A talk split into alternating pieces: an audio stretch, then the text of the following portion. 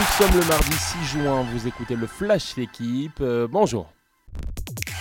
Effet d'annonce ou pas, ce mardi sera marqué par la liste d'Hervé Renard pour la Coupe du Monde féminine de foot en Australie et Nouvelle-Zélande. Le sélectionneur des Bleus devrait initialement annoncer 26 joueuses pour finir avec 23 lauréates. Selon le quotidien, Amandine Henry, 33 ans, ferait son retour, deux ans et demi après son dernier match sous la tunique tricolore. Henry, 93 sélections, appelée au contraire de la parisienne Keira Amraoui, pas présente lors du dernier rassemblement, et éclipsée par l'éclosion de sa coéquipière Oriane Jean-François, 21 ans.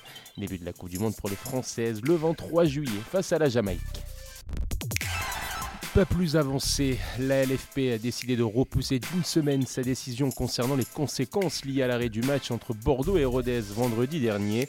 Un pseudo-supporter girondin ayant fait éruption pour bousculer un joueur de Rodez. Les Bordelais luttant pour monter en Ligue 1, les Ruténois pour se maintenir en Ligue 2. Le club d'Annecy, juste devant Rodez au classement, a déjà prévu qu'il était prêt à porter plainte pour corruption sportive et escroquerie. Le diagnostic et la commotion cérébrale du joueur de Rodez bousculé fait débat. Jugement attendu le 12 juin à 13h.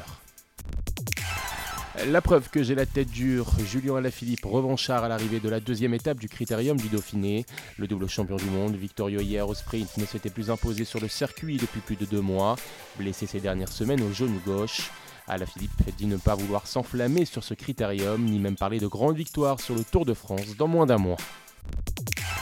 Enfin, mot de tennis, pêle-mêle, le Danois Rune et le Norvégien Ruud se qualifient pour les quarts de Roland Garros et se retrouveront comme l'an passé au même stade. Chez les dames, l'américaine Gauff qualifiée visera les demi face à la polonaise numéro 1 mondiale et tenante du titre Iga Swiatek, revanche de la finale 2022.